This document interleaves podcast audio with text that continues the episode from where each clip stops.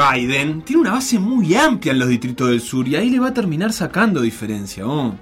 Eso dice alguien que, a pesar de haber jugado el fútbol bajo el sol, aún tiene tiempo y energía para reflexionar sobre política norteamericana un sábado en la mañana.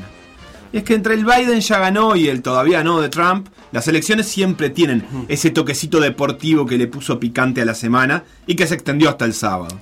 Tiene ese consumo de New York Times, del País de Madrid, de la BBC, pero con olor a portal deportivo, olor a sofascore, para ir viendo cómo doble a doble se define la Major League White House, la liga más importante del mundo. Aún con sus desprolijidades organizativas y con un calendario que no favorece al espectáculo y un formato de disputas que aleja a la familia de las urnas. ¿eh? A todo esto, medio period Trump la CNN, ¿no? Como que muy contento no está el presentador. 11 de la mañana, 24 minutos. Joe Biden es el presidente electo de los Estados Unidos.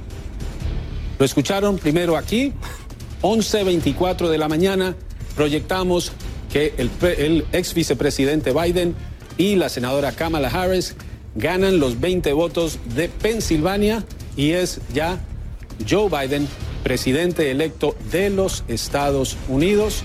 Será el cuadragésimo sexto presidente de este país el margen ya es suficiente, llega a 273 votos y la posibilidad y la posibilidad es que llegue a los 306 votos porque va a seguir Estaba lento el teleprompter. Esta fase de la elección ya terminó.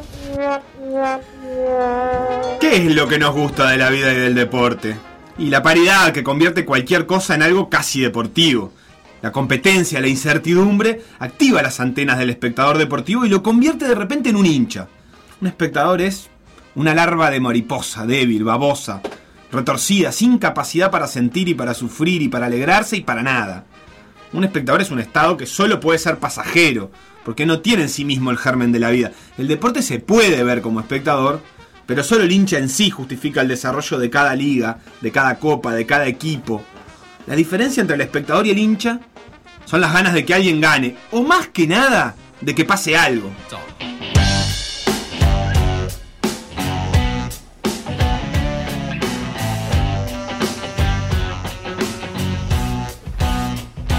Que pase algo, que vuelva el día. Y que la vida me dé más razones para cantar. Razones para cantar. ¿Hinchas de qué? Hinchas de nada. Del resultado ajustado. Hinchas de todo. El hincha de un equipo es una cosa, el hincha del deporte es otra. Es hincha de cualquier cosa en disputa. En un momento, dos pájaros peleándose por una lombriz pasa a ser motivo de atención del espectador deportivo que siente más simpatía por el hornero que por la calandria, o incluso por la lombriz que trata de escapar. Y así, el espectador pasa a ser hincha, y ahí es cuando la cosa se pone linda. Uno no puede ser hincha de todo en la vida. Pero eso lo solucionan las pencas, el condimento necesario para que explote de locura el hincha común. Como ese pollo a las brasas que es un... eh, hasta que ese amigo que se las sabe todas le tira un mojo de limón y un vaya a saber uno qué, y convierte esa carne blanca, insípida, en un manjar. Las pencas convierten un fin de semana chaucha en un fin de semana papa frita con huevo frito, ya que estamos con la metáfora gastronómica. Al fin llegó la primavera, al fin iremos a pasear, al fin la ropa de la escuela se empezará a deshilachar. La mañana del sábado se transforma. Amanece con pinta de burbuja otoñal a la que le cuesta llegar a los grados que merece un noviembre. Y de a poco se va transformando en una agradable jornada primaveral. Y algo por el estilo le pasa al deporte, que va cobrando fuerza a lo largo del día. La mañana es poca cosa.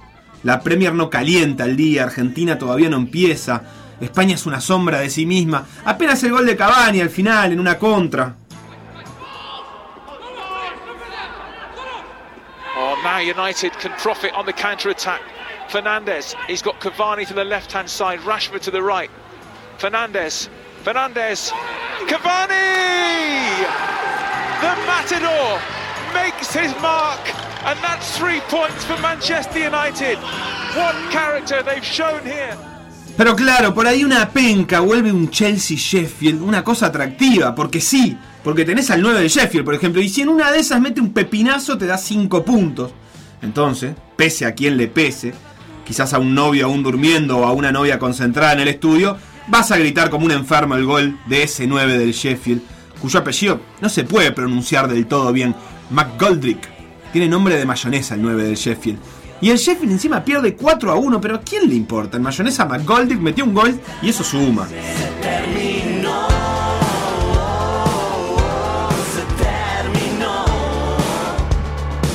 La Vuelta a España se terminó, llega a su final y tampoco da nada. Pasan los kilómetros y un pueblo empedrado en la mitad de la comunidad de Castilla y León entorpece el paso de las bicicletas y algunos escapan. Son actores secundarios, un español, un vasco, un francés, que a veces son lo mismo y a veces no. Se alejan de la mancha grande que recorre España. Se van o los dejan ir. En el pelotón, los que pelean por todo se relojean mientras recorren los kilómetros que los separan de la meta. Esperan por un lugar llamado el Alto de la Cobatilla, que todo el año es estación de esquí, pero que hoy es pista de ciclismo. La vuelta también se transforma cuando parece que ya no da, cuando los kilómetros que quedan son pocos. Carapaz, que es ecuatoriano, se escapa en búsqueda de tiempo. Ahí va Carapaz, este es el bueno, ¿eh? Este es el bueno, el de Richard Carapaz que ha salido como una auténtica locomotora. Ha pasado a Enric Mas y se marcha en solitario y hacia adelante. Intenta reaccionar Primo Roglic. Vuelve a sentarse encima de la bicicleta, pero el ataque de Carapaz es fantástico de los que hacen el daño. Vamos a ver si reaccionan los demás. Por lo pronto, el maillot verde del corredor ecuatoriano ha abierto huecos. Solo le puede seguir el ritmo a duras penas el propio Roglic. Carapaz arranca parado en los pedales y ya casi no va a apoyar la cola en el asiento en los próximos 3 kilómetros. Mira para atrás, pero lo cierto es que no va a haber nada porque se distancia. Vamos a ver, recordemos, está segundo en la clasificación general a 45 segundos del maillot en rojo. La diferencia se ha ampliado. Vamos a ver, tomamos algún tiempo, pero la diferencia estará en torno 20 a segundos los eh, aproximadamente. 20 segunditos. ¿eh? Sí, pero Ahí este segundo le ya la ¿eh? mitad, ¿eh? Ya la Sí, sí, mitad. sí, sí. Es verdad, Robert, que viene protegido eh, Roglic, pero no le van a echar una mano. O sí, o sí le van a echar una mano. ¿Los otros? No creo. Roglic se siente morir.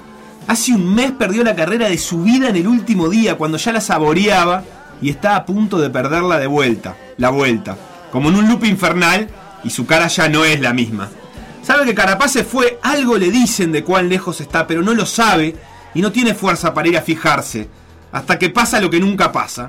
Un grupo de ciclistas de otro equipo lo rodea, lo arrastra, lo acompaña, le da la fuerza que necesita para no morir.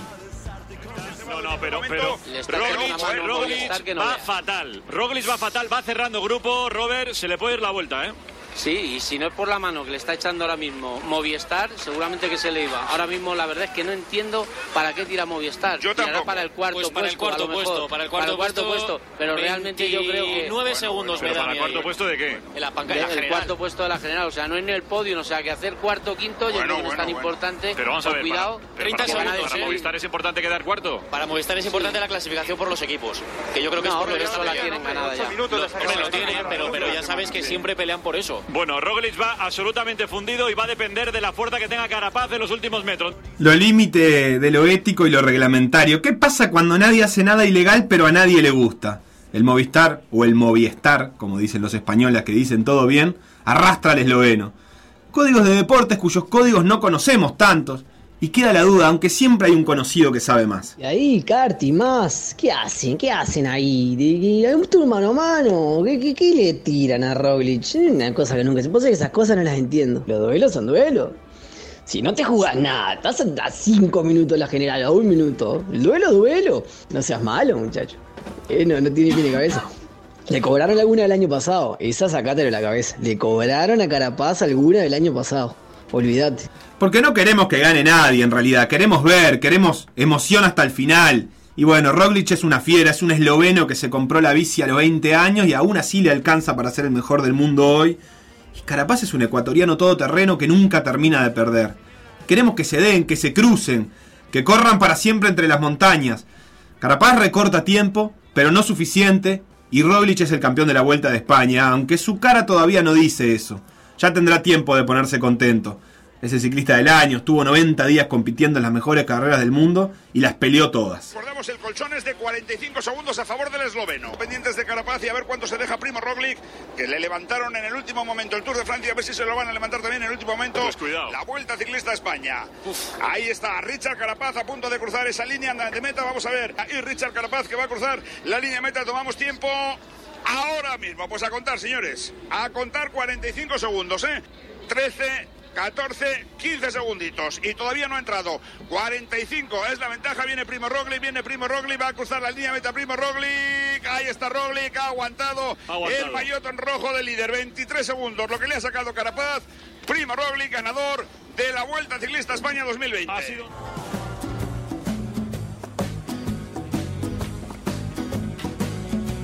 como en las noches de verano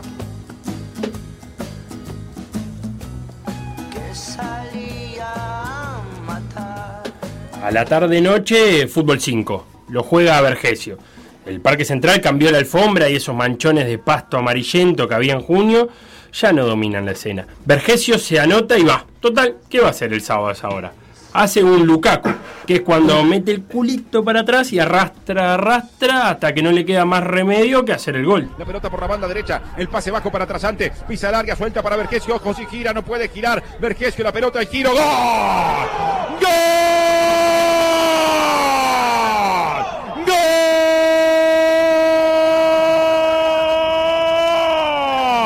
Tricolor, Gonzalo Vergesio. Una puerta hacia la victoria, una puerta giratoria. que es distinto a lo que hace De la Cruz, que estaba jugando un partidazo y en cara de frente, no de espalda. Diferencias en los cuerpos. De la Cruyff, como le dicen los ingeniosos de las redes, arranca y no para. Y hace un golazo. ¿Cruyff jugaba parecido o es solo un parecido nomenclator? Cosa para averiguar. Y viene Milton. Y estamos en 22 minutos, primer tiempo, 0-0 este partido. Va de la Cruz, Manico. Encara de la Cruz por el primero de fila que está. ¡Gol! ¡Gol! De River, millonario, millonario, millonario. El mejor es de River, ¿eh? El mejor de la Cruz estaba derechito, señores. Mete el primero 22 minutos en el estadio Independiente. Gana River, lo hizo Nico de la Cruz. Y ojo, hay rugby. Australia-Nueva Zelanda. Es el final del partido que como todos los finales se puede ver. Los Wallabies están a dos metros del ingol buscando abrochar el partido y el estadio se viene abajo. Momento, ¿el estadio se viene abajo? ¿En serio? El oído vale más que la vista en este momento. Hay try, explota el estadio. ¿Qué es esto? El oído no es estúpido. Por más triquiñuelas que le quieran poner, sabe reconocer un griterío genuino que uno de DJ. Y esto parece genuino. ¿Hay gente en el estadio? Ay, sí. Y es real. La cámara va a la tribuna y no hay maniquíes, ni gigantografías, ni ingeniosas banderas o lonas o cosas puestas en la tribuna.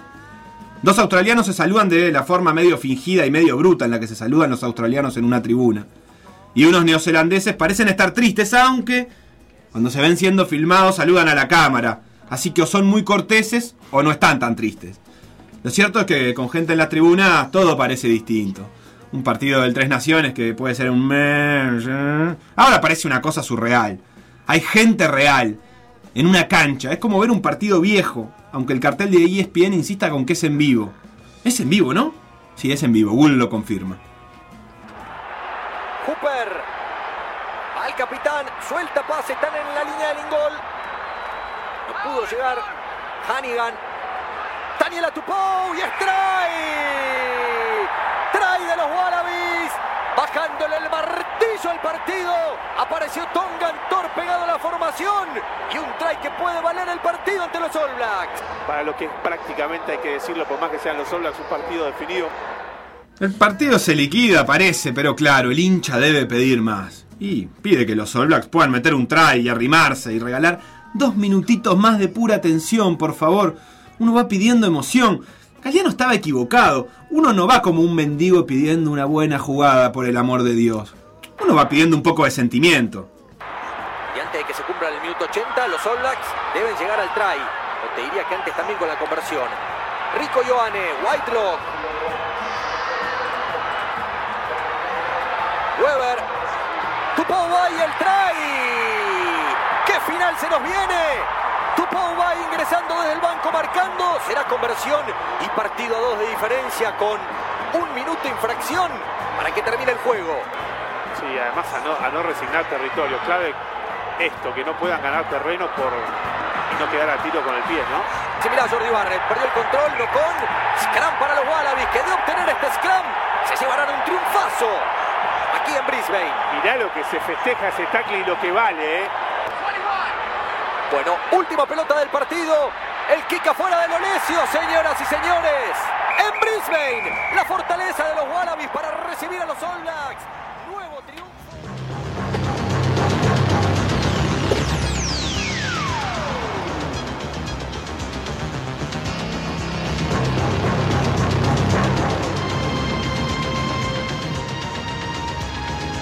El domingo a la noche tiene un dueño, el fútbol argentino, que domina la tarde y noche desde que fútbol de primera era fútbol de primera. Cuando los partidos los daba el cable o el después, cuando lo daba Canal 5 o cuando paso a paso le quitó el banquito a fútbol de primera. Peñarol hace de telonero. Podría ser el plato principal, pero el partido se liquida antes de tiempo. Se diluye. El hincha de Peñarol, obvio que lo disfruta, pero el hincha del deporte ya no tiene más nada que ver y el final, el final es a tono, de baja El intensidad. al hueco para Torres. Pide el Canario Álvarez. Ahora sí. Se va Manuel, no pisa el área. Pierna derecha. Lo traban abajo. Gran esfuerzo defensivo. Tira el buscapié el segundo palo. Gol en contra. Gol en contra de Olivera. Gol de Peñarol. Olivera termina metiendo la pelota. Llega el 4 a 1 en el campeón del siglo. Newell's y Boca juegan en Rosario, lo dice Google. Pasen lista. Andrada, Fabra, Lisandro López, Salvio, Tevez, Pablo Pérez, Maxi Rodríguez, Nacho Escoco. Falta la gente. Pero un grande en el interior de Argentina es exactamente lo que necesita y pide un domingo de noche a eso de las 21. Con el detalle de que no lo pasan. Si vas por Galatasaray, sí. Newell's Boca, no. Así funcionan las cosas en este mundo aparentemente.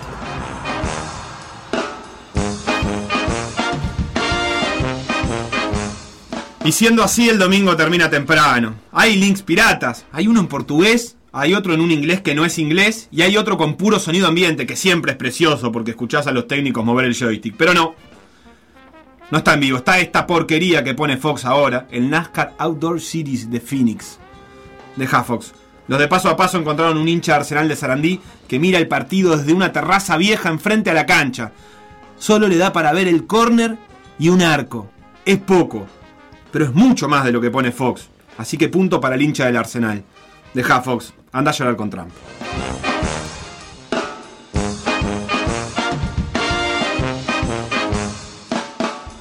Por decir algo. Por decir algo. Conducción. Conducción. Felipe Fernández, Sebastián Moreira y Facundo Castro. Producción y edición Conrado Hornos.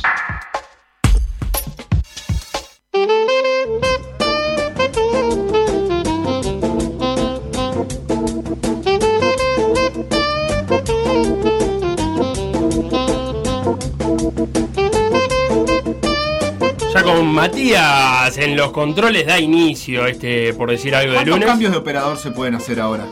Es- depende del deporte. ¿Tres? Ah, ¿Tres? pensé que habían ampliado por el. por el tema pandemia. tapaboca. O, o es ilimitado, como en algunos deportes, que uno puede cambiar, pim, pim, entrar y salir, dependiendo de la ocasión. Yo creo que puede ser ilimitado, pero ahí lo que se complica es el funcionamiento del equipo. ¿Sí? Sí, sí. Pero mirá si un operador es bueno en una determinada cosa. Volviendo de tanda. En primer bloque, es En primer especialista en primer bloque. Ah. Sería como muy de fútbol americano esa, esa plantilla de operadores. ¿eh? Claro. Especialista en primer bloque. Y otro para cerrar el partido. Equipos especiales, eh, el, el operador defensivo que te aguanta los últimos minutos. Me hiciste acordar que el sábado pasé por la final de fútbol americano en Montevideo, en la Rambla. En la Rambla. ¿de dónde? Allá en la Rambla estacada. y Montero. Rambla y Montero. Sí. Ganaron los Golden Bulls. Los Golden Bulls. Juegan los Golden Bulls contra unos que juegan de blanco. Eh, ay, no me acuerdo. Porque pasa que un amigo de mi hermano juega ahí. Me dijo mi hermano que habían ganado los Golden Bulls. Eh, acá estoy entrando al Twitter de Lufa Oficial, Sí. Liga Uruguaya de Fútbol Americano. Efectivamente, ganaron los Golden Bulls. Y lo hicieron contra los. Los caballos. Eh, Eh, quiero troyanos, contra los troyanos. Ah, quiero Claro, felici- los caballos son de Troya. Claro. Muy bueno. Quiero felicitar a los Golden Bulls porque estaban todos vestidos iguales, hasta con los cascos. Los otros tenían, algunos tenían casco de otros colores. Y ya que estás, déjame felicitar a Roberto Perdomo, que fue elegido como el MVP de la final, con notable actuación acarreando el balón. Ah, bloqueando y con tres Yo anotaciones en su haber. justo vi el- Eso dice la gente de Lufa. Acarreando un botija ahí también en la foto de. Sí. de- Yo justo de vi el, el segundo tiempo, el segundo cuarto, donde fueron mal los troyanos en ese segundo cuarto. Incluso vi un try, de, No parece, un try, ¿eh? una conversión, un touchdown de los troyanos.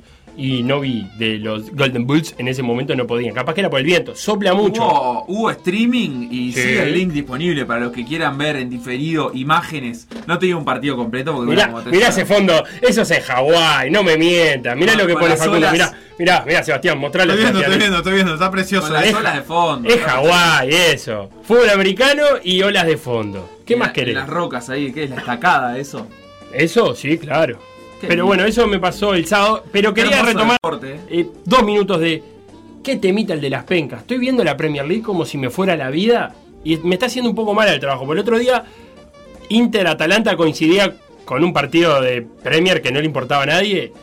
Y creo que miré el partido de Premier que no importaba a nadie en vez de ver un rato Inter-Atalanta, Sebastián. Sí, es algo. terrible. No, yo a mí me pasó, por ejemplo, que tuve a un defensa que se llama Doherty, puede ser, Sí. del Tottenham durante ocho fechas y lo saqué porque me cansé de que no hiciera nada. eh, y ayer fue La el figura. segundo jugador con más puntos de la jornada. La figura Hizo equipo. 12 puntos y yo lo había sacado en esa fecha. Con esos 12 puntos me hubiera alcanzado para estar mucho mejor en la penca, obviamente. Y tal, y pasé mal. Pasé mal, pasé mal todo Con un Tottenham que ganó en la hora, aparte, 1 a 0. Sí, 1 a 0, pero ¿qué- ¿a quién le importa? Si no ganó, si no, puse a Doherty. Eh, Facundo, ¿cómo ¿Qué? te llevas con las pencas? Eh, muy mal. Ah. Pero me llevo muy mal porque ni siquiera me interesa participar. penca, no, sí, pencas y fantasies. Eh, los- Ambas. O sea, las pencas participo en eventos ocasionales, por ejemplo, Mundial, Copa América. Ajá. Una vez gané una de la Copa América, en 2011. La gané gracias al gol de Forlán, ese que fue de Pasal ahora, ¿te acordás? Eh, 3 a 0 le ganamos Sí, a, a Paraguay. la final. Ah, vos se ha puesto 3 a 0. Claro, yo, yo había puesto 3 a 0 y venía atrás de eh, un miembro de la familia que había puesto 2 a 0. Claro. Y yo tenía que descontar esa ventaja. Entonces, como él puso 2 a 0, yo fui y puse 3 a 0. Bien. Y es, ese gol de Forlán me hizo mucho más feliz el festejo de la Copa América y a él se lo arruinó puntualmente. La verdad es que estaba Eso, triste. eso al es lo final del malo, partido. ¿ves? Eso es lo malo. Sí, Pero como- a mí me robaron esa penca. ¿Sí? Me la cancelaron ¿Qué en fase de grupo. Yo había puesto España, Holanda, Alemania. ¿Cómo que? Y Para, un problema de cálculo. 2011, Ah, 2010 decía Copa yo. Nada que ver. 2010. El gol de Ah. Forlán me estaba acordando. Ah. Ese gol. España, Holanda y Alemania habías puesto. Y la, la cancelaron en, en fase de grupo por un error en las planillas. No, como, Y como aquel Santiago. Odibel fue. Mi amigo Santiago Odibel. En una penca del Wolframio. Voy a decir todo, ¿eh? Sí. No me voy a callar más. Sí, sí, sí. Wolframio, de la hecho liga. la cuenta de- yo sabía de que. España iba a ser campeón del mundo y descubrí que ¿Mm? la única forma que fuera campeón del mundo, que los campeones del mundo eran o locales Sí. o jugaban la final contra Con alguien que no era campeón del mundo. Ah, bien. Mira no podías sacar- ganarle tu primer mundial A Brasil. a Brasil, Y justo, Alemania. Y justo Holanda, Que- un ultra perdedor de finales. Holanda. Te ¿Con quién va a ser? Holanda, perfecto. Y tercero Alemania, yo qué sé, relleno. Sí. Como siempre, definiendo Alemania. Y sí. me la, me- la cancelaron. Una, No te una creer. Pentium 4 creo que era el premio. Pentium 4. Sí. Procesador. No hubiera No. durado mucho igual, ¿no? No, pero me servía, me venía bien una Pentium. En aquel momento. Qué Ah. terrible eso que A estaba. mí me robaron una No, Pentium. no juego fantasy, solo con PDA en el Cycling Team. Me aburre, me aburre mucho, no, no soy, soy incapaz de seguir semana a semana algo así. En una época de mi vida jugué hat-trick, ¿Mm? pero ta, era la adolescencia y tenía mucho tiempo libre. Y ahora tengo mucho tiempo libre, pero no lo invierto en eso. Bien, tiempo es lo que no tenemos más en este primer bloque. Eh, Viene Santi Díaz para comentar la fecha de fútbol uruguayo, para comentar las novedades de la selección uruguaya. Se lesionó. Pajarito Valverde va a estar un La mes. selección afuera. uruguaya. La selección uruguaya. Maxi Gómez y Martín Cáceres, quizás las bajas. Vamos a repasar la nómina de Colombia, que la dio hoy. Como te dije, repasamos la fecha de fútbol uruguayo y también algunas breves que andan por ahí porque hubo mucho deporte el fin de semana. Tanda y seguimos con más por decir algo. Lo que pasó en por decir algo. Revivirlo en pda.uy o buscar los podcasts en Mixcloud, o Spotify.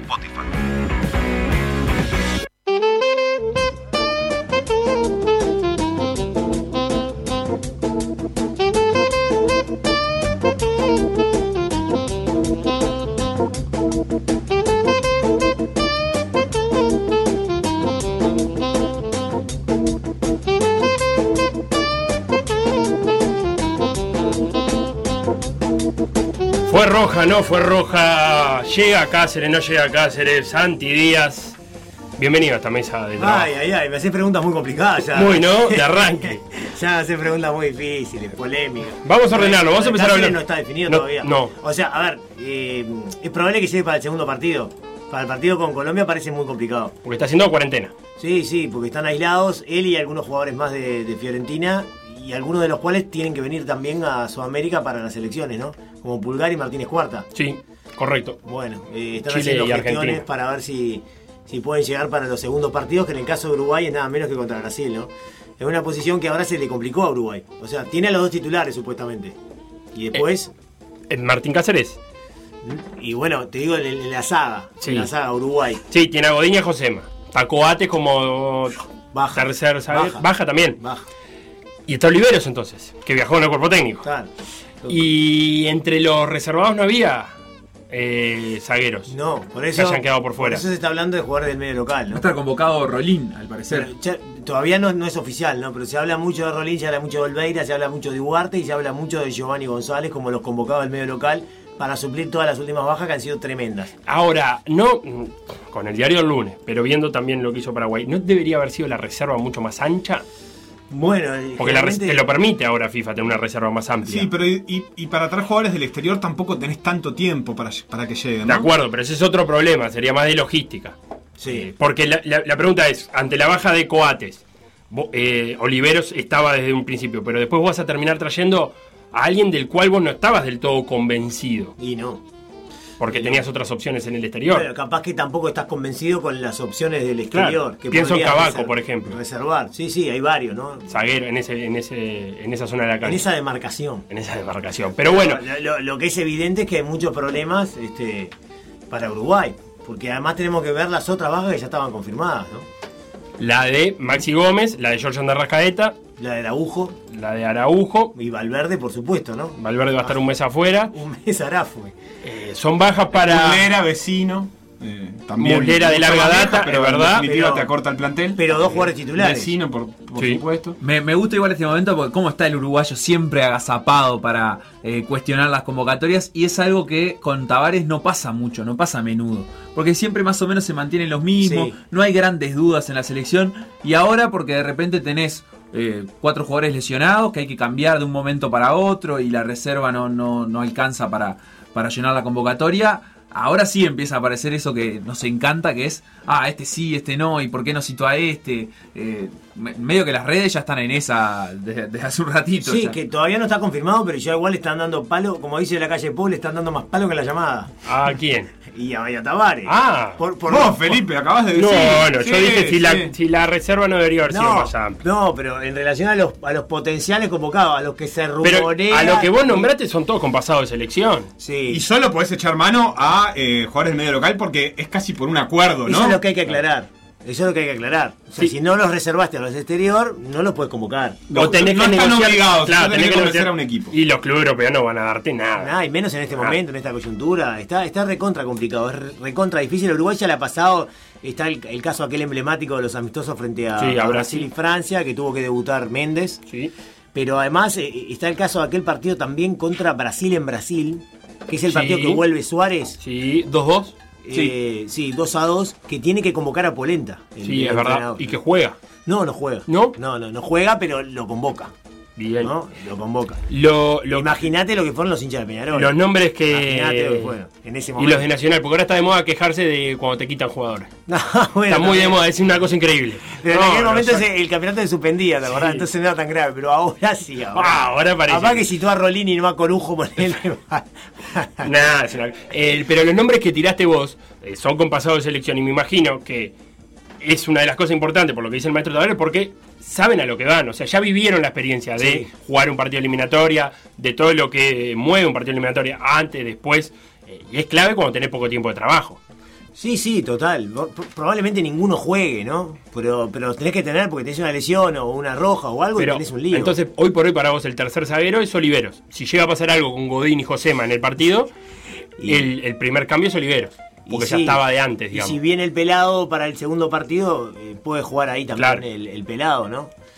Eh, la verdad que, que es una situación recontra compleja, re difícil. No es la primera vez que pasa en Uruguay. Tavares siempre trata de, bajarle el perfil. Bueno, vamos a jugar con lo que tenemos, lo que no están, no están, y listo, y lo vamos a solucionar. Y, y no, no podemos quedarnos en, en, en- en autoflagelarnos por lo que no hicimos, por lo que no vinieron. Pero la verdad es que no es lo mismo, ¿no? Eh, son bajas muy importantes y son muchas bajas, son muchas bajas. Y con el agregado que son en defensa, que son. A mí me parece que uno Godín fue una de las actuaciones preocupantes del, del último partido Sí, con Ecuador. sí. Quedó siempre a destiempo, jugando un tipo de partido que no le hace bien, que es el que tiene mucho espacio. Y que podría ser similar en algún punto a lo que puede parecer ahora, los rivales que tiene ahora. No, no. digo en el resultado, pero eh, estamos hablando de que eh, te- tenés- en, en Colombia corres el mismo riesgo que, que en Ecuador. Jugadores rápidos, veloces, calor. eh, y que si quedás mal parado y desajustado, no tenés mucho tiempo para corregir. Sí, lo que pasa es que Uruguay contra Ecuador le hicieron un gol enseguida y entró en un juego de transiciones que no le conviene. Y entró en ese juego de transiciones demasiado rápido, porque para, capaz que si faltan 5 minutos y vas perdiendo 1 a 0, bueno, ahí sí vas al juego. Pero yo recuerdo que dije en el comentario, falta una hora de partido y estamos entrando al corre que te corre con, con Ecuador. Y la verdad que a Godín no, no le benefició, creo que no le beneficia a nadie, ¿no? Pero a Godín en este momento de su carrera, creo que un poco menos. El planteo de Uruguay contra Colombia, y creo, me animo a decir que contra Brasil acá va a ser muy diferente. El tema es si te hacen un gol enseguida. Porque ahí ya tenés que cambiar un poco el plan y poder eh, entregar un poco más de terreno a tu espalda, que, que es lo más complicado. Déjame cerrar este momento de selección con la convocatoria de Colombia que ya está. Tiene a todos. No tiene baja Colombia. Eh, Falcao y Córdoba las únicas dos bajas, pero que no eran titulares. John Córdoba, el, el delantero, y Falcao. Pero los titulares son Dubán Zapata y Muriel. Eh, Colombia juega con un 4-3-3 y de las primeras dos fechas están los mismos que jugaron. Para el 11 típico de, de Queiroz, Camilo Vargas, el arquero, eh, con el 1. Juega con una línea de cuatro, que están todos, que está Mojica, que juega en el Atalanta, que está Davinson Sánchez, que está Jerry Mina, eh, y que por derecha juega eh, Medina, y también está Jer- eh, Medina. Medina es la única baja, ¿vos ¿sabes? Sí, pues Medina fue el que, el que se lesionó contra Venezuela. Claro, exactamente. Jugó Arias el segundo Se quebró, partido. la verdad que se quebró. Sí, feo. Horrible. Jugó Arias el segundo partido que. Santiago. Sí, que tampoco está citado. Así que ahí tenés la baja de Colombia, el lateral derecho. Eh, tiene a Dani.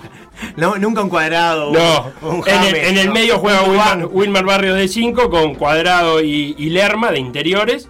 Y por ahí también tiene a Uribe y a Cardona como, como opciones de interiores.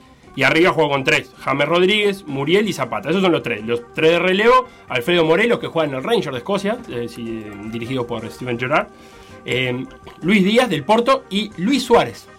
Pero no jugador es el del- nuestro, ¿no? no, Ah, jugador- si ya Suárez juega con ellos, ya ahí ya tenemos un lío jugador de, de- del Granada. Ese es el Colombia. Colombia va a estar con todo. ¿Y qué sabes de Neymar para el segundo partido? ¿Puede jugar? Va a venir. Va a venir. Va a venir. No se agarrará un COVID, algo, ¿no? frío. Una gripe. A ver, que la verdad que es tremendo. Pero eso es el viernes. Vamos a meternos con lo que pasó el fin de semana. Primero, en la voz de los hinchas, repasemos los partidos de viernes y sábado, entre ellos Nacional Defensor, Wanderers Torque y Cerro Progreso. Cerro, Progreso. Previa de viernes y qué mejor plan que ver Progreso Cerro en el Trócoli. Chan. Bueno, pasaron dos semanas y novedades sobran. Nuestro mejor delantero se nos fue a Chile. Dos eh, jugadores intervenidos quirúrgicamente. Y lo más importante, cambio de DT. Sí, eh, le salió el pase a nuestro queridísimo Lionel Rocco, que le deseamos lo mejor porque la hinchada siempre lo quiso y lo va a seguir queriendo. Así que nada, le salió para irse a México. Un golazo por él realmente. Y bueno, se le abre la posibilidad a Gastón Añón, que creo que viene de, de- de la, de la sub-19, si no estoy mal, fue exjugador de Progreso. Y bueno, es el técnico más joven de, de primera división. Vamos a ver qué resulta. Como siempre, la cabeza del Mati Riquero no falla. 38 minutos, gol de Progreso, centro de Andrada y la guardó adentro. Penal para Progreso, 55 minutos. Va a patear Alex Silva. Chachan, no, que este partido hay que ganarlo. No, no, no, le erró al arco, le erró al arco. Sepan disculpar, pero la verdad es que post penal eh, dejé de ver el partido, eh, fallé eh, para, con mi responsabilidad con PDA, pero no, a veces hay que dejarse llevar por el sentir, tal vez, y bueno, no lo seguí viendo. Sé que Cerro tomó la ventaja nuevamente y bueno, el Pajita logró el empate faltando tres minutos de terminar el partido. Un partido capaz que refleja cómo, cómo venimos, que, que es como ahí a media máquina, no está mal, lo importante es no perder en este intermedio, eh, pero bueno, no, no, no tengo más nada para decir, disculpas.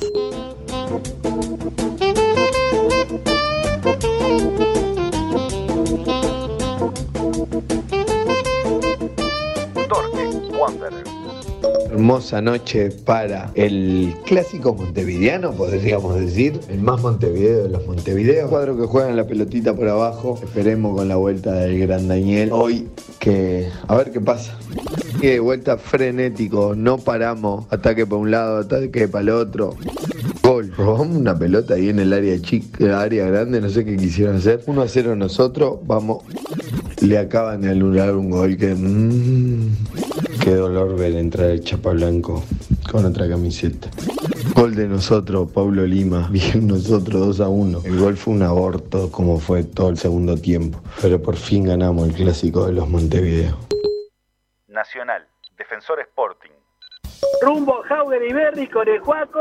Arranca la temporada de despedida del año con la barra de los votos. Nacional Defensor hoy en modo bajada. Defensor Sporting es ese cuadro que en 2020 tiene una regularidad enorme. Y qué bueno, una semana atrás le ganás a Peñarol, le ganás muy bien, primer tiempo para hacerle 5 goles. Y que 6-7 días después das lástima contra Nacional, te puedes haber comido 5 en el primer tiempo. Ahora que fue un partido espantoso, Defensor, no marcaron a nadie.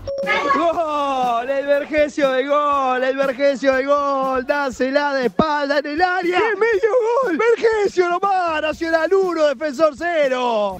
Es así, señor, es así la calidad de un definidor. Siempre lo dijimos, siempre lo bancamos de este lugar a Cougo. A disfrutar, chiquilines, a disfrutar. La reventó trasante, la pudrió toda. Nacional 3, Defensor 0. No se puede destacar nada positivo, si se quiere capaz el debut del argentino Chávez, que por ahí algo hizo, pero el defensor fue siniestro, siniestro, muy mal atrás, en un cumpleaños en, en- en el medio, que es culpa del técnico que, que regaló el medio, la mitad de la cancha. Bueno, este defensor que así va y bien, a veces bien, a veces mal, un sub y baja de emociones y la verdad que ese hincha defensor en este año por lo menos es algo totalmente inexplicable. Termina el partido, ganamos 3 a 0. Maravilla, maravilla, maravilla nacional, maravilla 13 Nacional. puntos de los manchas, 7, 6 puntos del segundo, el tercero, el primero en todas las tablas. Bien nacional, contento, estamos felices y vamos a seguir disfrutando de esto. Gracias, Jordano, por tanto. Nacional 3, defensor 0.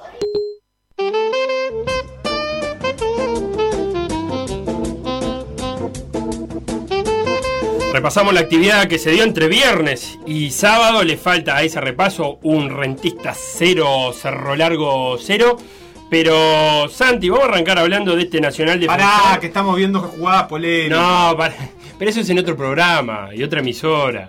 Em, Nacional Defensor que tuvo, porque si vamos a hablar de polémica, una polémica con la expulsión de Kevin Méndez, que termina también, un poco, un poco no, termina influyendo en el partido porque fue muy tempranera. Sí, igual, si Defensor se queda con la expulsión de Kevin Méndez, creo que está cometiendo un grave error. Porque Nacional fue más 11 contra 11, 11 contra 10 eh, y 10 contra 10. O sea, fue del primer minuto al 90 superior Nacional, lo presionó, Defensor no supo qué hacer, no le encontró una variante táctica a esa situación, no supo cómo reaccionar y lo pasó por arriba. Eh, el problema de Nacional en el primer tiempo es que no encontraba situaciones, porque no tuvo demasiadas situaciones. No hubo una tajada de Long, pero tiene a Vergesio. Entonces le das una pelota en el área y no sé cómo hace y se da vuelta y define. Sí, bueno, ahí eh, lo hablamos con otro compañero de la radio. Eh, lo que sucede con Vergesio es que es ese, ese 9 que te usa vos para girar. Entonces, si vos te pegás, lo estás Sí. hasta favoreciendo. Si vos le das medio metro para atrás y él no te tiene de referencia, ahí me parece que va- le va a costar más girar. Pero a Alejandro se le pegó, Alejandro González se le pegó. Y se le pegó él. para el lado equivocado, además, porque en realidad. A la zurda. Sí, o sea, claro, y, y le, y le favoreció ese giro. Y lo otro que pudo haber hecho es frenarse. No, pero para el lado equivocado no, porque si gira para adentro. Pero definió con la derecha. Sí, Claro, pero, por eso, pero no, pero no le da para. marca la zurda. Claro, pero no se la marca lo suficientemente bien. Le, le tendría que haber empezado a, a ofrecer más ese lado, ¿no? Eh, no, si es el lado de adentro. Sí, pero me, me parece que ese giro le permite tener eh, acercarse al arco. El otro, por la forma en que recibió, le iba a obligar a alejarse del arco. No sé, puede ser. Pero bueno, eh, se Lo la cierto- rebuscó. Lo, lo cierto es que se la rebuscó, giró, y no es la primera vez que lo hace. Hay un partido con River en el Saroldi que hace un giro mucho peor todavía, mucho más difícil de hacer y termina convirtiendo. Sí, en el Saroldi, recuerdo. Yo creo que él maneja muy bien los tiempos ahí. Maneja muy bien los tiempos. Se da cuenta que tiene, que tiene un segundito más como para resolver. Y después el disparo, el toque es, es, brillante porque es de una violencia que, la verdad eh, impide cualquier reacción de- del arquero. Muy superior Nacional, jugó bien, presionó. Yo creo que eh, Al- Alfaro planificó, Alfaro, Giordano planificó el partido y sus jugadores lo ejecutaron muy bien. Yo creo que él tiene una idea de intensidad, de presión, de ir a luchar cada pelota, de darle mucha dinámica. Puso a Lores de titular. Puso a Lores de titular, que creo que le rindió bastante. No creo que haya sido una gran actuación de Lores, pero hizo dos o tres jugadas importantes. Forzó dos amarillas en defensor en el primer tiempo. Yo creo que la amarilla Poggi lo sacó del partido. ¿no? Sí. Empezó a equivocarse mucho. Claro, el equipo no estaba jugando bien, él tenía que raspar mucho. eh, y encima te sacan una amarilla, ya eso me parece que te desenfoca un montón.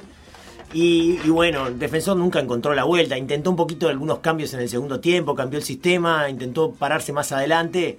Pero no, no, no, no, no lo logró demasiado, ya era muy difícil, tenía un jugador de menos y Nacional lo terminó liquidando y liquidando muy bien. Gol de Vergesio a Ayrton Cobo y Trasante, qué golazo de Trasante. El de Trasante es un golazo, ¿no? Otra recuperación alta de Nacional tras un pase filtrado que intenta el Tata González y después cómo le pega, ¿no? Brillante, un remate que la verdad yo estaba justito ahí siguiendo la trayectoria y dije, esto es gol cuando salió la salió. pelota porque no le daba, no le daba para, para llegar a, a Bernardo.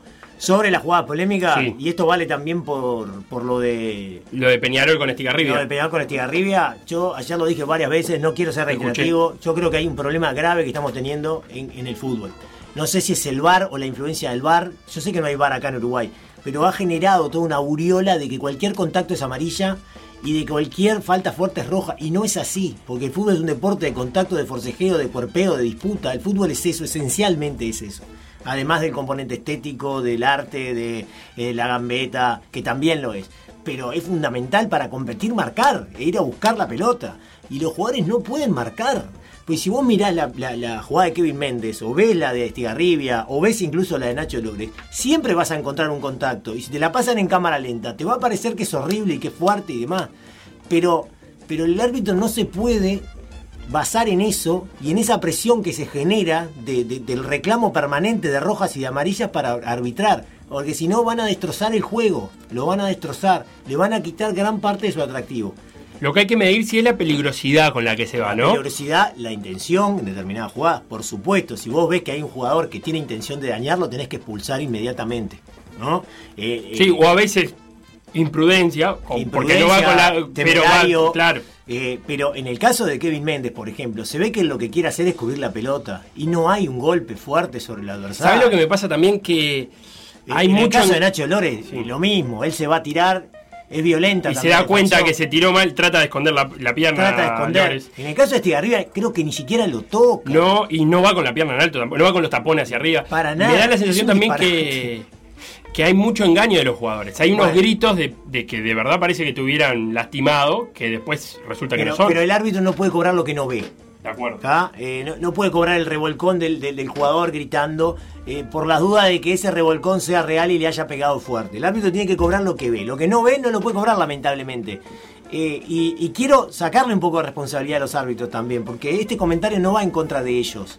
Yo creo que el ambiente también es lo que los lleva a tener este tipo de arbitraje, ¿viste? El ambiente que se genera en las redes con los aficionados, eh, el periodismo y los medios que estamos todo el día hablando de esto, diciendo, mirá cómo le pegó y mo- mostramos en cámara lenta, pero mirá el tapón acá que le toca la... Es imposible decir para los tipos, ¿viste? Ni que hablar los dirigentes, ¿no? Se equivoca eh, mínimamente un árbitro y vas al colegio de árbitros a hablar con los periodistas. Es difícil para los jueces y entran- están entrando en espiral. En Uruguay y a nivel mundial también, que es muy complejo. Yo ya hablé del, del, del- VAR y el disparate de los offsets y eso que están haciendo, eh, que es un disparate. Que El fin de semana hubo uno, un offside que le cobran a Banford al 9 del Leeds porque tiene una mano adelantada, que es una cosa que. Es una cosa, pero, pero totalmente, es una locura. Porque la pide, aparte, viste, levanta la mano para Bueno, no, pero y- en realidad la ma- no es la mano, porque la mano no, no es causal de offside. Bueno, pero era el único que estaba adelantado. No, Sí, no, pero. La mano causal de offside en estas nuevas reglas. No, Sí. no, no. Es lo que cambió es que hay una parte del brazo que no es mano. Ah, que ¿vos estás es seguro de eso? Que si te fijas en la línea que está trazada en esa jugada, es la línea de la manga corta de la camiseta, digamos, que no es la que tiene el Leeds porque no tenía manga corta, pero la línea hipotética donde iría. Este, de todas maneras, Simón decía algo en la transmisión esa que es, con el VAR eh, y el offside tenemos dos opciones, o desconfiamos de todo o aceptamos todo, no, hay, no podemos medir jugada a jugada porque se está midiendo con una tecnología que excede lo que nosotros podemos ver. Desapareció, yo lo decía en, en- en el- en un tuit hace, hace un ratito, desapareció en la misma línea. Eso que hablábamos antes, cuando no, No había VAR, existe de- la misma línea. porque no existe. Es que no puede, a No. nivel tecnológico eso no existe. Pero no el puede concepto de la misma línea me parece que era bueno para el fútbol. De que un jugador cuando es algo tan chico, tan ínfimo que si está, está en la misma Está línea. en la misma línea, ya está. juega. Ante la duda abstente, ¿se acuerdan que era la recomendación? Sí. Sí. Y ahora tiene que ser igual con el bar. Ante la duda abstente, vos Pero lo ves ya- en el bar. Y listo, no tenés que hacer eh, palo para arriba, para abajo. Es un disparate, es una, es una cosa increíble. Tres horas. En el básquetbol está pasando igual, ¿eh? Está pasando igual. Eh, Yo te voy a decir una cosa, yo si hay un partido con bar no lo miro. No lo, no lo miro. No lo miro. Me aburre, no sé Te si gol, si no gol. Me aburre, me aburre soberanamente lo que está pasando. Y en el básquetbol ni que hablar. El- es verdad. ¿Qué? Lo que están haciendo con la tecnología en el básquetbol. 10 ¿No te años. gusta? Pero 10 años para decir, para, para atrás, para adelante, cosas que son obvias, aparte. Y para atrás, para adelante, que va y que viene y que no sé qué, que la tocó, que no. Ya está, flaco, listo. A ver si son, a ver si quedan de posesión un segundo y medio el otro día en la Liga de España o quedaba 0.8. Eso es lo que te fijaron el otro día. Y estuvieron 5 minutos. La gente así en la casa, ¿no? Y, ah, está, 0,7. Sacó y te terminó. O sea, ¿entendés lo que te digo? O sea, También es cierto que nos quedamos con los momentos en que funciona mal y no con los que funciona bien. Al final te quedas siempre atado a los Mirá, momentos de error. eh, pero, pero bien funciona muy poco, ¿eh? No, funciona, funciona también. Por ejemplo, en el, en el, en el Mundial hubo VAR. Pero en el Mundial no lo usaban así, zurdo. No lo usaban así, No, pero por eso es digo, por eso digo, nos quedamos cuando fun- No lo cómo usaban funciona así. mal, porque en realidad tuvimos todo un mundial que fue Pero porque no lo aplicaban así. Este, aunque tuvo sus problemas, porque hubo hay una cuestión con el aumento de los penales que hay que evaluar también si es lo que queremos, etcétera. Pero digo, no es siempre que funciona Pero así. todo es penal. Si vos te pones a ver, todo es penal. El penal que le cobran a Sergio Ramos el otro día. Y sí, es penal, porque lo agarra, mano. sí, sí, lo toca. Eh, y, el- y ese mismo partido Real Madrid-Valencia, yo lo comentaba con Sebastián en el fin de semana, le cobran una invasión a Lucas Vázquez en el primer penal que tiene medio a pie, medio pie ¿Qué sentido tiene? adentro de la, del área y, y que lo hacen repetir, un penal errado aparte. El sábado se jugó también, volvió a ganar Wanders, después de ocho partidos. Ocho partidos sin ganar, le ganó Desde 2 a 1 a. Torque. eh, Del partido aquel famoso con Peñarol. con Peñarol. Le ganó 2-1 con fortuna, porque el segundo gol de Wanderers es un rebote. En la hora, cerca al final. Sí, y un rebote en un, en un defensa de Torque que le debía, le cambia la dirección para el otro lado a Fiermarín. Progreso empató 2 a 2 con Cerro, erró un penal Progreso, pero Cerro rescató un punto ahí sobre el final. Y Cerro Largo con Rentista 0 a 0, lo que hace agrandar aún más La brecha. la brecha. ¿La brecha? ¿Hay brecha en el fútbol uruguayo? Y bueno, entre Nacional y los demás en la, en la, La en grieta. tabla. Pero da la sensación que está en un buen momento Nacional, ¿no? Sí. Este, más allá que a mí contra Deportivo Maldonado no me convenció demasiado, pero el otro día jugó muy bien contra Defensor, que tiene un problema. Y es que vos podés trabajar muy bien, ¿no? Eh, sobre tu idea en la semana. Que todos los jugadores dicen que Orfila lo hace. Ahora, ¿qué pasa cuando el rival se interpone entre tu idea y la realidad? ¿Cómo reaccionás, no? Es difícil para defensor muchas veces en los partidos, ¿eh? Es muy difícil y me parece que fue lo que sucedió el otro día en donde no tuvo ningún tipo de respuesta. Vamos con una noticia breve para cerrar el bloque.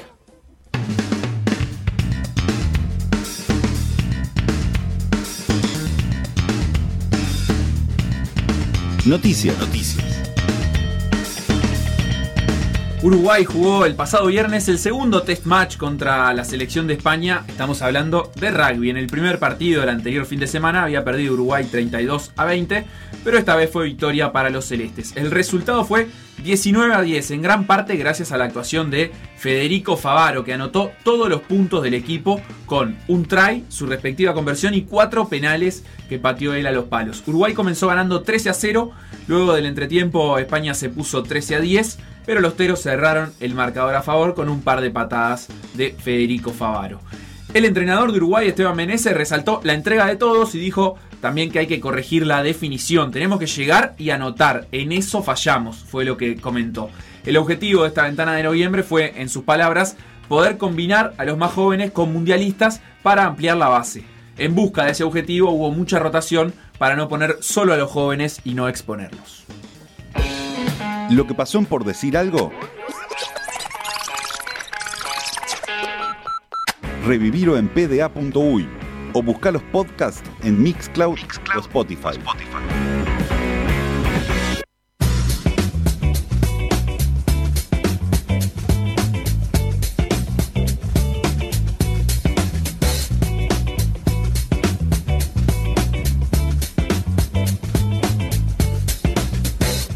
Turno de repasar los partidos del domingo de la fecha del intermedio. Boston River River, Peñarol Deportivo Maldonado, Danubio Fénix en la voz de los hinchas. Danubio, Fénix.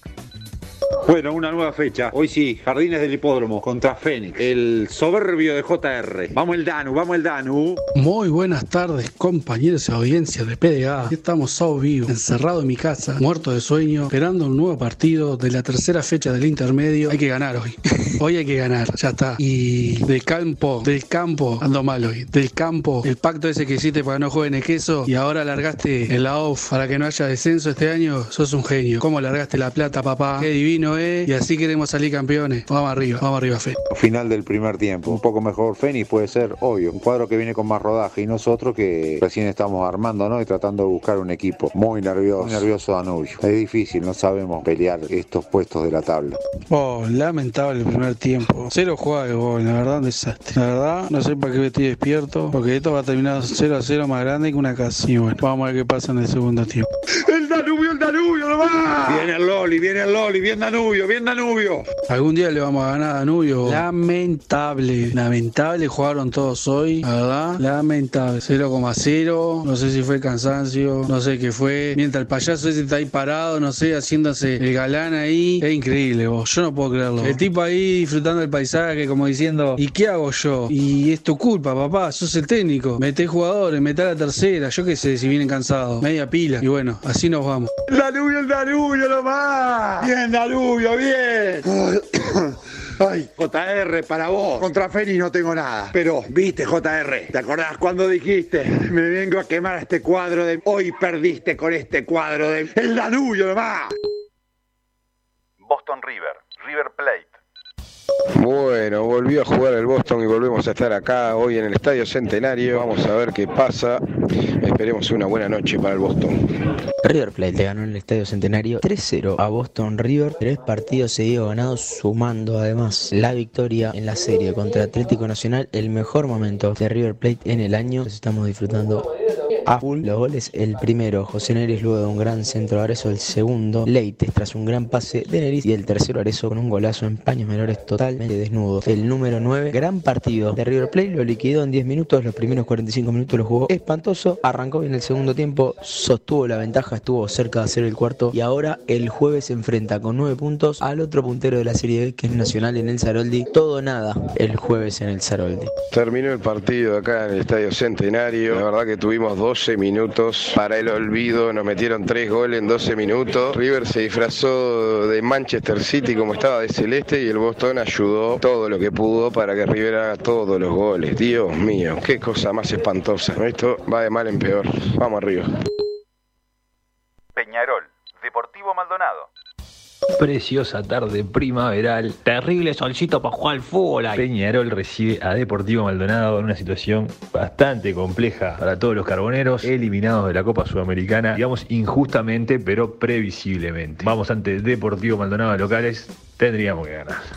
Al minuto, primera llegada, fondo del Facu Torres, el cuervo de la pelota atrás, define Britos al cuerpo de Ter Stegen, no, de Danilo Lerda, perdón. Este, vino con el disfraz de superhéroe ese. ve. Bueno, vamos al cargo, vamos a ver qué pasa. Arrancamos bien. 24 minutos van de la etapa inicial y el capitán de Peñarol acaba de pedir la variante. Y bueno, Cristian Rodríguez sale del equipo completando la trilogía de sueldos por encima de las 60 lucas que no juegan en Peñarol. Esa es la realidad de Peñarol, lamentablemente. Vamos ganando, pero hay cosas que rompen los ojos.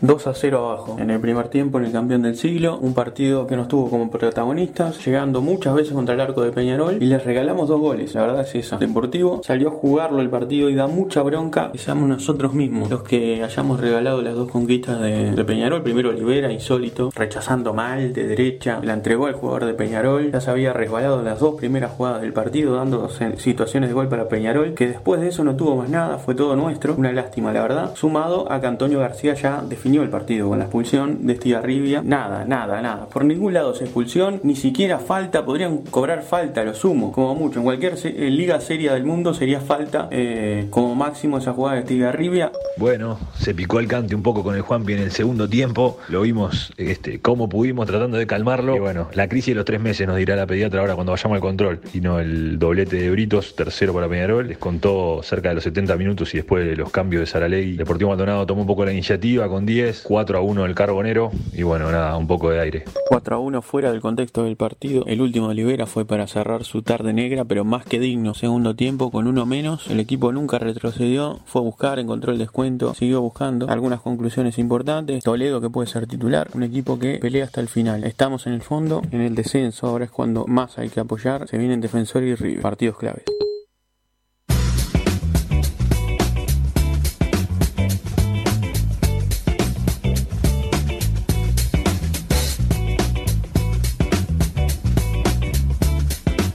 Bueno, el domingo trajo noticias. Primero la victoria de Danubio ante Fénix, muy celebrada, y a jugar por el compacto de la empresa televisiva no pasó absolutamente nada más que el gol. Porque hay un minuto. El Loli compacto. Piñeiro. Loli Piñeiro de cabeza, tras centro. Y. Era el último partido que había ganado Danubio con Fénix. Sí, más, los hinchas de Danubio quieren que se juegue siempre con Escuché Fénix y. Felipe, a Felipe Cotelo, lo leí en el Twitter. Y Atrevido victoria de, de River ante Boston River con dos de Arezo y uno de Neris. El primer gol de Neris, yo todavía me pregunto cómo hizo Arezo para levantar ese centro. Muy forzado contra la línea, un centro precioso, la agarra de volea Neris. Buena dupla de ataque, se complementan muy sí, bien. Sí, sí, sí, dos buenos jugadores, los dos en selecciones juveniles. Claro, mucho más promocionado a Arezo. Pero te acordás que en el apertura jugaba Olivera con Arezo. Ahora ya juegan Neris y Arezo, ¿no? Ya juegan los dos eh, juveniles de, de River. Dos jugadores muy interesantes, cualquiera de los dos, ¿no? Neris, recuerdo que era lateral volante en la selección sub-17. Y ahora es punta. Punta a punta. Con, la- Con la- recorrido, punta con recorrido. Que ya están diciendo que vale 20 millones de dólares. Dejen- Arezo. Déjenlo el presidente. El presidente dijo Déjenlo que tranquilo. había recibido algunas ofertas, William Tucci, de, mm, del exterior, pero que para él Arezo valía 20 millones de, de euros. Es que tiene 17 años, cumple Una 18 barbaridad. en noviembre la bestia. Una Y barbaridad. hace goles todos los partidos, ¿eh? La derrota de Boston River significó la renuncia de Abreu como entrenador y como jugador. Así que doble renuncia para el Loco Abreu que ¿Esto deja. implica su retiro profesional del fútbol? Y no como futbolista, me refiero, como jugador. Habría que preguntarlo. Habría que preguntarlo al Loco Abreu. Pero renunció. Como panelista, sí. Habría que ver si la renuncia no es también como panelista de el la poli. 2000. Se va de todo. Ah, yo cuando me voy me voy de todo. Y eh, victoria de Peñarol ante Deportivo Maldonado. Eh, vuelve a, a la victoria el equipo de Mario Saralegui. Y la pregunta, Santi, que te tengo que hacer es: ¿por mérito propio o por errores de Deportivo Maldonado? Bueno, es una pregunta de las dos cosas, ¿no? Me parece que hay, errores de, de Deportivo Maldonado que son muy influyentes en el resultado del partido. Este, y también hay aciertos de Peñarol. Yo creo que Peñarol tiene un gran arranque. Los primeros 10 minutos de Peñarol son muy buenos. Hace un gol, genera dos grandes atajadas de Lerda. Lo presiona arriba, sale emocionalmente muy fuerte, que era alguna de las dudas que teníamos, ¿no? Porque después de la frustración de, la Copa Sudamericana podía el equipo estar un poco abatido, desmotivado, y sin embargo salieron muy fuertes. Y lo presionaron a Deportivo y, y la verdad es que lo complicaron mucho. Pero después el partido se da vuelta, increíblemente, con Peñarol 1 a 0. Deportivo le genera cuatro chances de gol claras, claras, claras, pero muy, muy, muy claras, en 15 minutos. Hay unos buenos minutos de cantera ahí. De cantera, de Batista. Cantera se pone a jugar a la espalda del Cebolla y Trindade Sí. y ahí Peñarol no lo resolvió. Probablemente eso tendría que ver un poco con la con el problema del Cebolla, eh, que, que después lo obligó a salir Esa del contractura. campo. Eh, muy buen partido de, de cantera con Batista, que cada vez me gusta más. Jugador agresivo, fuerte. eh, hizo un golazo además ayer. Aparte muy joven también, te escuchaba. Sí, sí, es de la sub-20 última, ¿no? Eh, y bueno, y Muniz. Muniz por la izquierda, que también hizo un buen partido. Y la verdad que no lo empató de milagro. Y Muniz sub-20 actual. Vos sabés que no sé. Me parece que está, Ah, estuvo ¿sí? citado en, en estas últimas Ah, convocatorias. Eso, eso no lo sabía. Para entrenar, ¿no? sabía. Que está haciendo Pero es sub-20. interesante el jugador Muniz, ¿eh? es un extremo que ayer jugó por izquierda en el Deportivo Maldonado. Y, después, Pelo es como que llega el gol de Britos en el peor momento de Peñarol, ¿no? Y eso lo aquieta, lo frena a Deportivo Maldonado, que termina de frenarse definitivamente con la expulsión de Estigarribia. Que eso ya rompe el partido, porque era un 2 a 0 y Deportivo con un jugador de menos era muy difícil después. El segundo tiempo medio que estuvo de más, tuvimos varios goles, pero creo que la incertidumbre en cuanto al resultado final se terminó cuando, cuando el árbitro decidió para mí, equivocadamente, echar a, a Estigarribia. Sí, no era una jugada de expulsión. De hecho, Estigarribia nunca se entera, porque le saca la roja cuando Estigarribia todavía está levantando al jugador de Peñarol, entonces no la ve en un principio Estigarribia la roja, o como que vuelve para su posición diciendo, está, esto sigue. Eh, Me pareció sí exagerado. No, no, bueno, va, va atado con lo anterior, no vamos a hacer de vuelta No. el mismo, eh, comentario. Pero bueno, es, es importante para Peñarol porque si, si no ganaba, Nacional le iba a sacar una ventaja más importante en la anual. Yo creo que en el intermedio Peñarol no tiene nada para decir porque no le va a dar. Nacional ya le lleva muchos puntos, está River en el medio y otros equipos también. No, River no está en el medio, River está igual que Nacional, ¿no? Pero Peñarol encontró un Saralegui, por lo menos tiene su equipo, su 11. Y lo que yo me pregunto es, ¿dónde entra Nahuel Pan en esto? Porque estás con Britos, que ha solucionado los problemas de ataque que tenía Peñarol, porque aporta gol, porque aporta movilidad, porque hace jugar más también a los, a los mediapuntos o a los volantes Sí, sí. que tiene Peñarol. Presión, ¿no? Eh, y ayer, aparte Vierito, me parece que es un 9 que juega.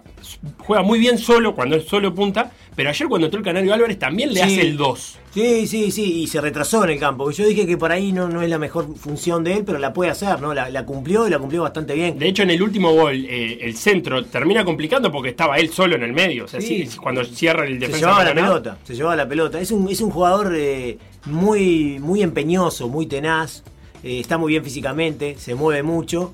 Y, claro, te acordás que prácticamente que no tenía acción y empezó a jugar en aquel partido con River, que Peñarol jugó con 11 suplentes, y ahí como que subió en la consideración del técnico y ahora nadie duda de que es titular. Y yo creo que Nahuel Pan va a tener que esperar cuando se ponga en forma, porque Britos eh, es titular y Terán no creo que salga tampoco.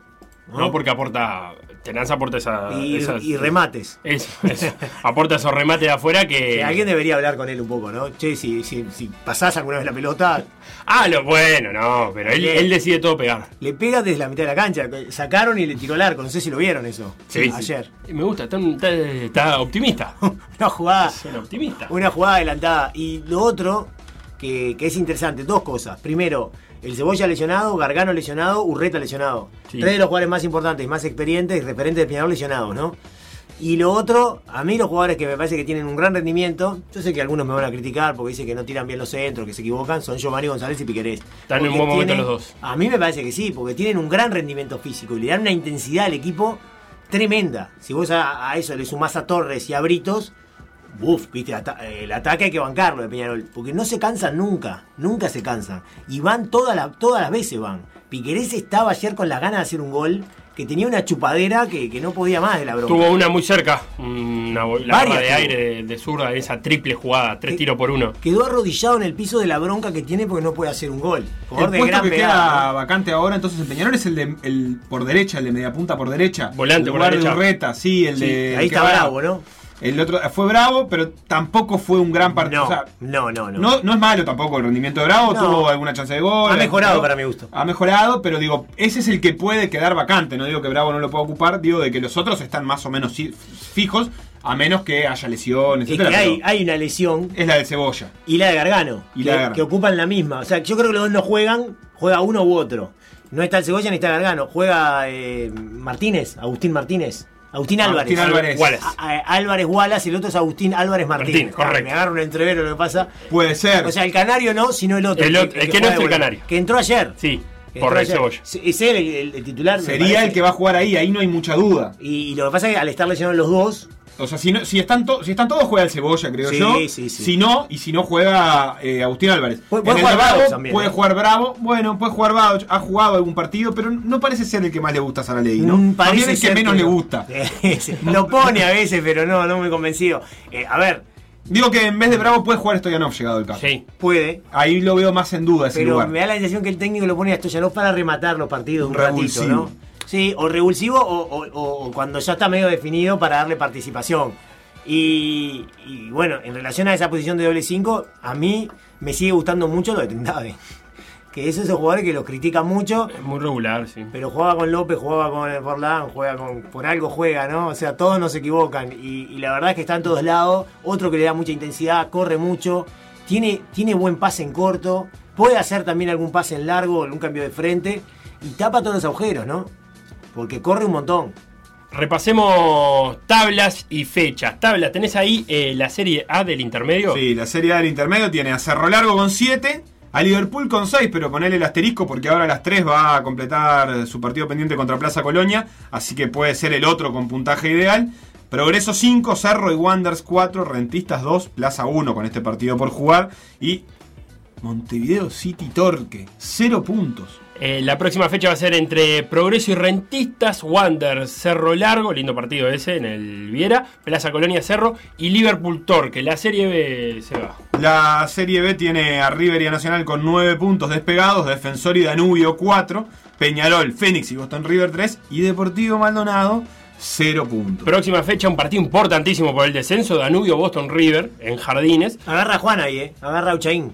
Eh, en Boston River. En Boston River, eh, transitoriamente, Auchaín es el coordinador de juveniles en, en Boston River y agarra a Juan, el ex técnico de defensor y también de. El coordinador de Peñarol, ¿no? Y bueno, y de la selección uruguaya. También. Como técnico. Eh, Fénix va a recibir a Peñarol en el Capurro, Deportivo Maldonado, Defensor Sporting y partidazo River Nacional, el jueves. River Nacional. Que comenta Felipe Fernández. Está y, confirmado. y un pueblo entero mirando la campaña de Deportivo Maldonado con ojitos brillosos ahora que empezó a perder porque eh, Deportivo Maldonado le Dame el soluciona problemas a todo el mundo. Le da un aire a, a Danubio, por ejemplo. Y tenemos que volver a hablar de- Defensor, a Wanderers, a un montón Tenemos de que cuadros volver a hablar de promedios. Tenemos que volver a hablar de promedios porque Cerro... Hasta Cerro, capaz que se empieza a ilusionar viendo esto. Ah, tiene 51 puntos que se traducen en 0.92. Bien. Danubio tiene 59 que se traducen en 1.073. Bien. Deportivo Maldonado tiene 20 que son 1.111. Hasta ahí los tres que descenderían. Hasta ahí los tres que descenderían. Boston River tiene 64 que son 1.164. ¿A cuántos puntos está eh, Cerro de Boston River? A 13. Es difícil. Sí, pero si no está Deportivo Maldonado, estaba a 10 está a 18. No, y supo estar a 24, si no me equivoco. Sí, sí, La sí. que entre Deportivo Maldonado ahí te baja todo Te un ayuda, escalón. te ayuda un montón. Danubio estaba a 10, está a 10 de Fénix, pero está a 5 de Boston River, que es el, el que se salva ahora. Entonces ese cambio es fundamental. Eh, te dije Fénix 69, 1.255 y Defensor y Wanderers con 70 y 1.273. ¿Qué aire tomó River, eh? Eh, River tiene partidos 75 ganados. plus 72. Se Pero claro, esa, esa entrada también a, a Defensor le implica eh, estar a, un- a- a mucho más lejos. Hace, hace nada Defensor estaba con el agua al cuello. Es cierto que ganó. Pero también que se meta otro escalón en el No, medio no, sí, sí. te aleja de todo. Bueno, ahora juega con Deportivo Maldonado, defensor, el miércoles. Sí. También duelo directo. La anual, Sebastián. La anual tiene a Nacional con 37 puntos, único líder. Cerro Largo 31, Rentistas 30. Peñarol 27 y un lote con 25 que incluye a Montevideo City Torque, que no gana hace bastante. Liverpool y Defensor. Con el asterisco de Liverpool tiene que jugar eh, ahora a las 3 de la tarde, como ya dijimos, así que puede quedar cuarto. El Liverpool en crisis. El Liverpool que cambió No, el técnico. Ah, bueno, en y- crisis. Después la Vamos a y ver cómo, cómo digiere el golpe de Suárez. Ah, me imagino. Y River River- y Wander 24. Hasta ahí, hasta River, los clasificados a torneos internacionales. Eh, sí, sí, es un entrevero precioso, porque en realidad el último tiene 16 puntos, que es Plaza, y que si gana se pone con 19 ahora, a las 3 de la tarde, así que imagínate Sí. que es un entrevero Todo- todavía, queda muchísimo por definir. Cerremos este bloque con un par de noticias breves.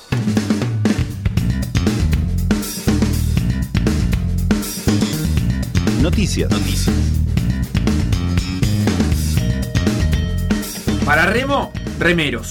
El club remero de Mercedes, que se consagró tetracampeón en el Para circuito Remo, nacional del el remo. Desde 2017, Fe, lo vienen ganando todos los años y obviamente esto tiene que ver con el programa Rema Mercedes, del que no sé si estás al tanto, Sí, Felipe. eh, fue mm, contenido de una fatídica. Ahí está, que Marcelo Trigo eh, encabezara desde allá por fines de 2016. Desde entonces todo éxitos a nivel nacional para este club y muchos mercedarios compitiendo también por la selección uruguaya, como Zoe Acosta, ganadora del single femenino en esta oportunidad, que estuvo tres meses en España entrenándose últimamente con la selección.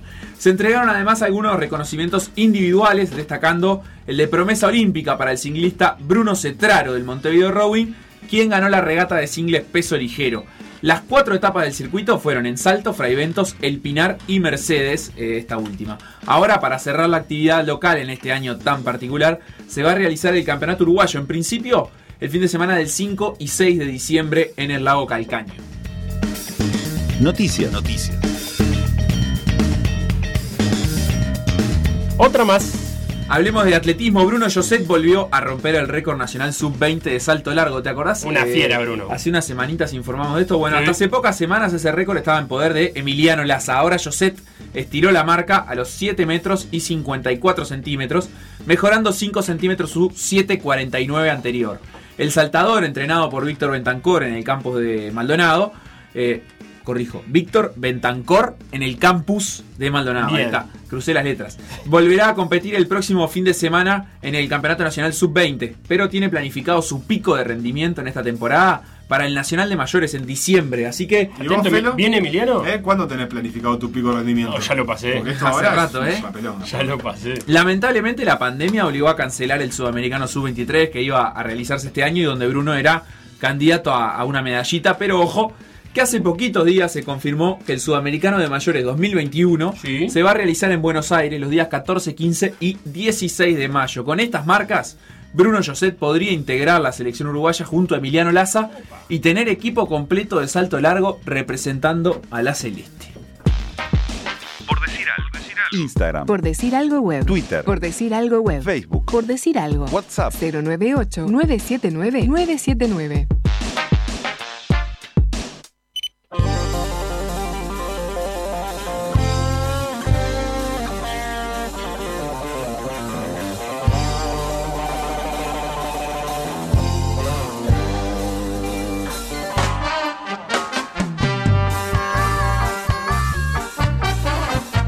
Facu, lindo número los de Joset, ¿eh? Y bueno, por lo pronto mejorando la- las marcas de nuestro referente en salto largo histórico, que es Emiliano Laza, finalista olímpico en Río 2016, mundialista, finalista en mundiales también.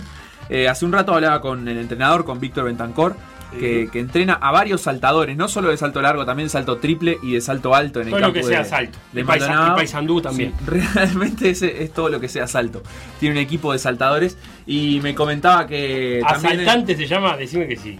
Ah, estaría bueno. ¿Eh? ¿eh? Eh, y bueno, que este fin de semana también se compitió en Brasil, en, en la categoría sub-20, y que la mar- las marcas, bueno, la marca, este 754 de Bruno Joset, le daba para ganarle a los saltadores brasileños, sobre todo a los de Nelio Moura, que es el entrenador de, de Emiliano Laza, eh, allá en Brasil, Sí. por ejemplo, y bueno, que tiene un buen equipo de, de saltadores brasileños, y que Bruno está a ese nivel para el corte de su categoría, digamos. Y esto de, tener equipo completo también ilusiona mucho a Bruno por la posibilidad de saltar junto a Emiliano en el Sudamericano el año que viene, previo a los Juegos Olímpicos de 2021, a los que Emiliano eh, va a acceder sin, sin lugar a duda. Eh, y bueno, y también eh, la, la- oportunidad de, irse proyectando, de ir eh, como aprovechando el camino que, que abrió Emiliano, que demostró que para el atletismo uruguayo hay una posibilidad de, de salir a competir afuera y de, y de meterse en una final olímpica, ni más ni menos.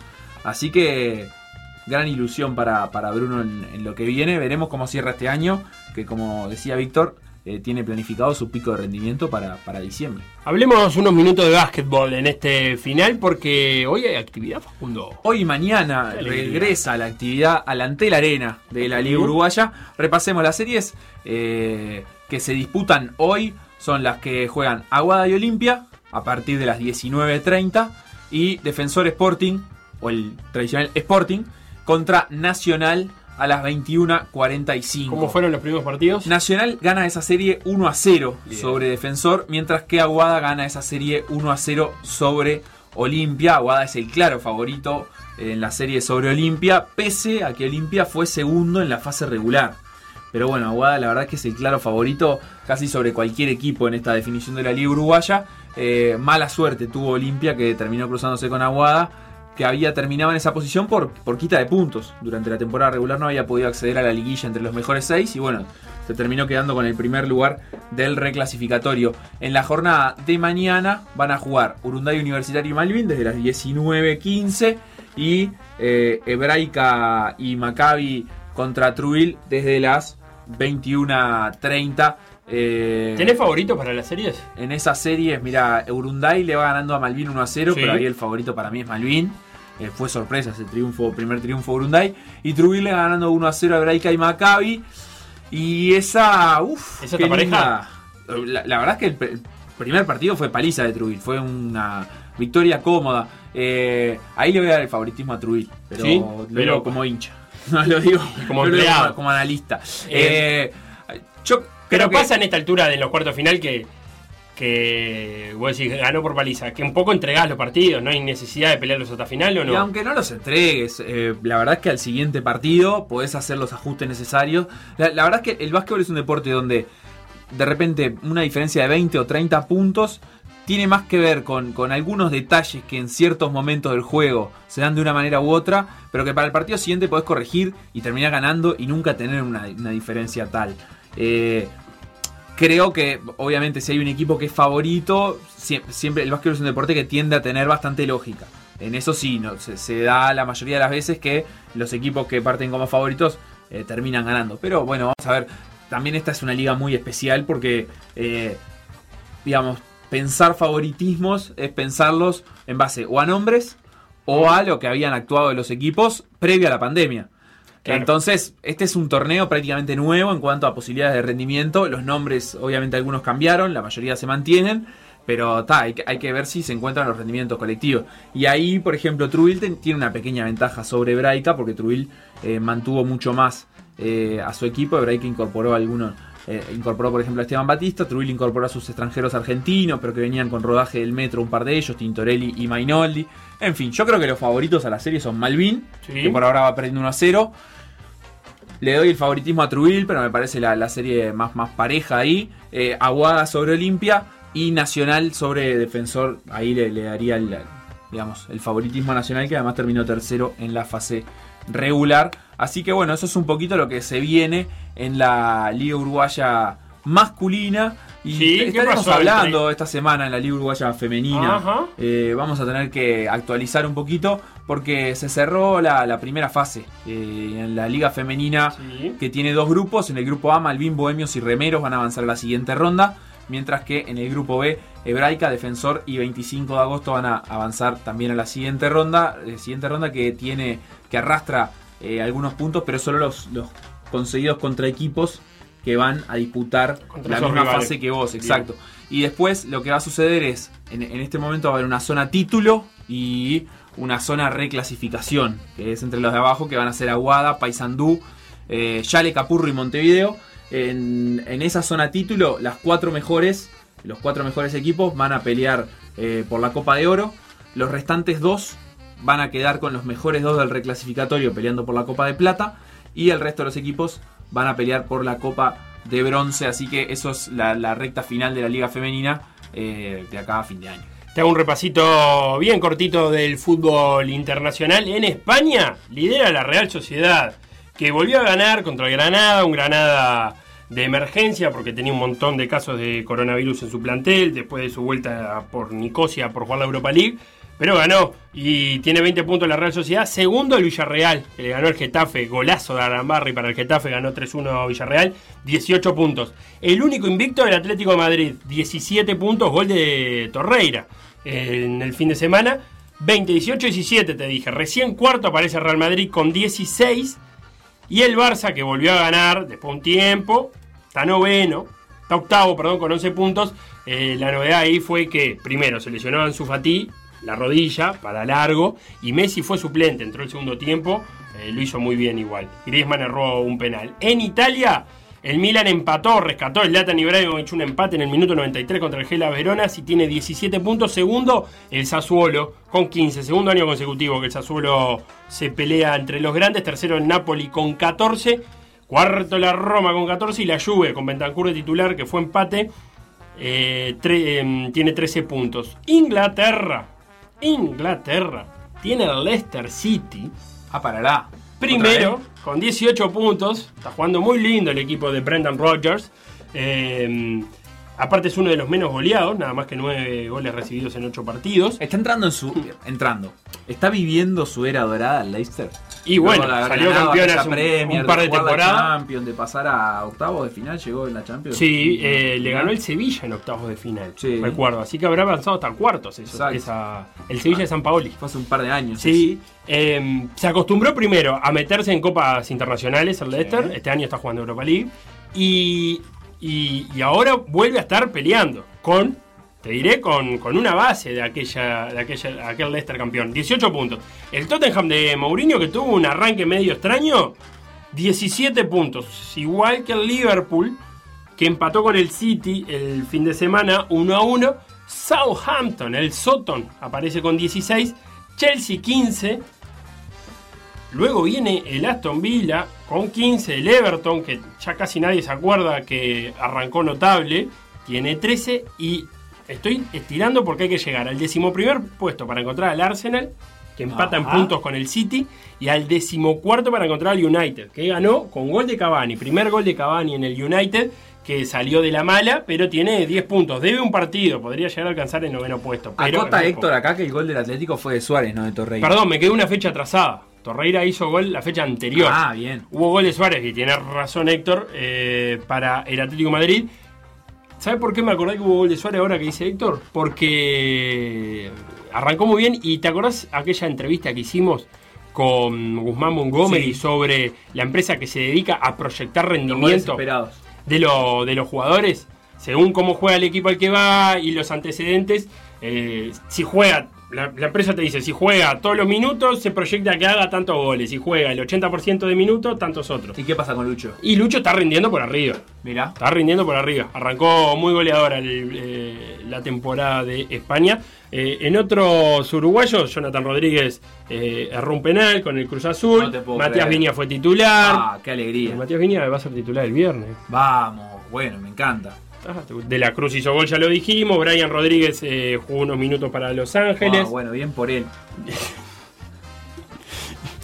Me gusta que le hables a los jugadores. Pi, pi, pi, pi, pi, pi, pi, pi. ¿Sabes qué es eso? Sí. Es la alarma, son las 15 horas, ya se viene de todo por la misma plata. Nosotros nos reencontramos mañana aquí en Por Decir Algo. Muchas gracias, Felo, por ese repaso de los No, uruguayos que era fundamental antes No, de despedirnos. gracias, y a mañana ya tendremos confirmado quiénes van a hacer los sustitutos de los lesionados en la selección uruguaya.